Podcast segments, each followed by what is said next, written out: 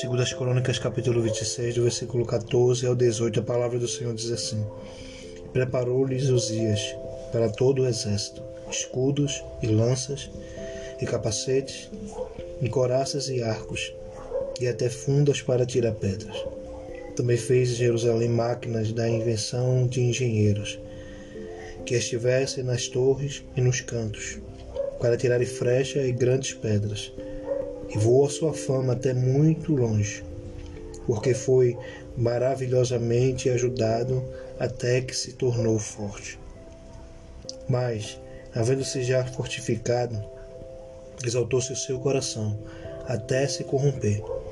Transgrediu contra o Senhor, seu Deus, porque entrou no templo do Senhor para queimar incenso no altar do incenso. Porém, o sacerdote Azarias entrou após ele, e com ele oitenta sacerdotes do Senhor, varões valentes. Resistiram ao rei Uzias, e lhe disseram: A ti, Uzias, não compete queimar incenso perante o Senhor, mas aos sacerdotes, filhos de Arão, que são só consagrados para queimar incenso. Sai do santuário, porque transgrediste. Não será isso para a honra tua, da parte do Senhor Deus. Amém. Glória a Deus, aleluia. Estamos começando mais um podcast, Palavra que traz vida nessa tarde, onde cremos né, que a palavra de Deus é a palavra viva, é a palavra viva e verdadeira e eficaz, né? mais penetrante com mais que espada alguma de dois gumes, né? E ela é apta para discernir os pensamentos e as intenções do coração. Louvado seja o nome do Senhor Jesus. E eu queria deixar esse subtítulo, né? Que remete essa passagem e ele diz assim: quando achamos que somos alguma coisa. Glória a Deus, né? A palavra diz que o rei Uzias, né, ele foi levantado, consagrado a rei.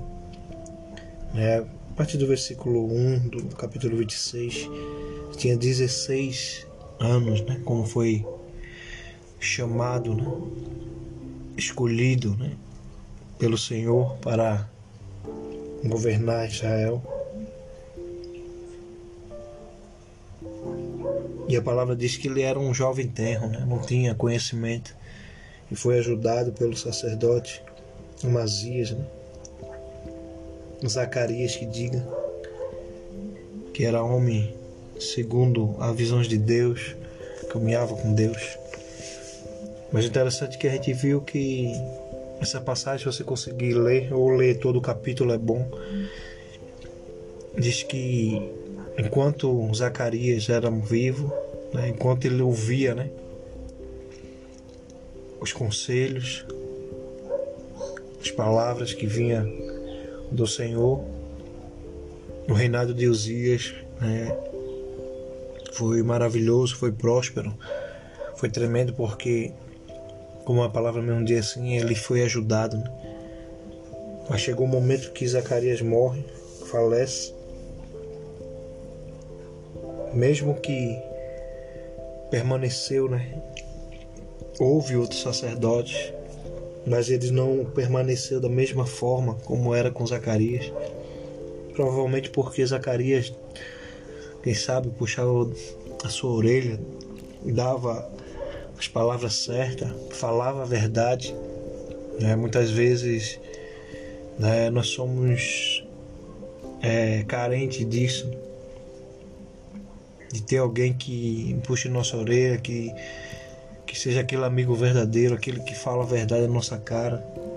Né? E a palavra diz como aquilo que o no versículo 14 em diante diz que ele começou a preparar, né? Depois da morte de Uzias, a palavra diz que dele, Deus prosperou tão grande o reinado dele que ele começou a preparar o povo. Era uma nação agora né, aparamentada de todo tipo de armamento. Né? Israel não era só um povo que tinha, sabia ter habilidade de lutar com espada, mas era um povo habilidade de várias formas. Ele inventou várias máquinas, jogar pedra, flechas. Né?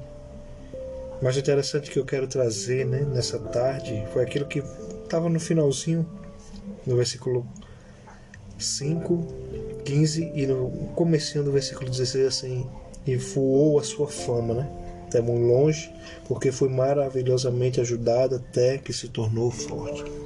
No versículo 16, mais havendo-se já se fortificado. Glória a Deus, né? E o versículo 16 assim, mas havendo-se já fortificado, exaltou-se o seu coração até se corromper. Você vê que a sua fama, né? Então aquilo que Uzias fazia, né, adentrou não só ao povo, mas várias nações. E é assim, como disse, né, até que se tornou forte, mas havendo já fortificada. É por isso que eu disse que eu sou teologiano, quando eu acho que eu sou alguma coisa. É, e isso é muito, muito sério, né?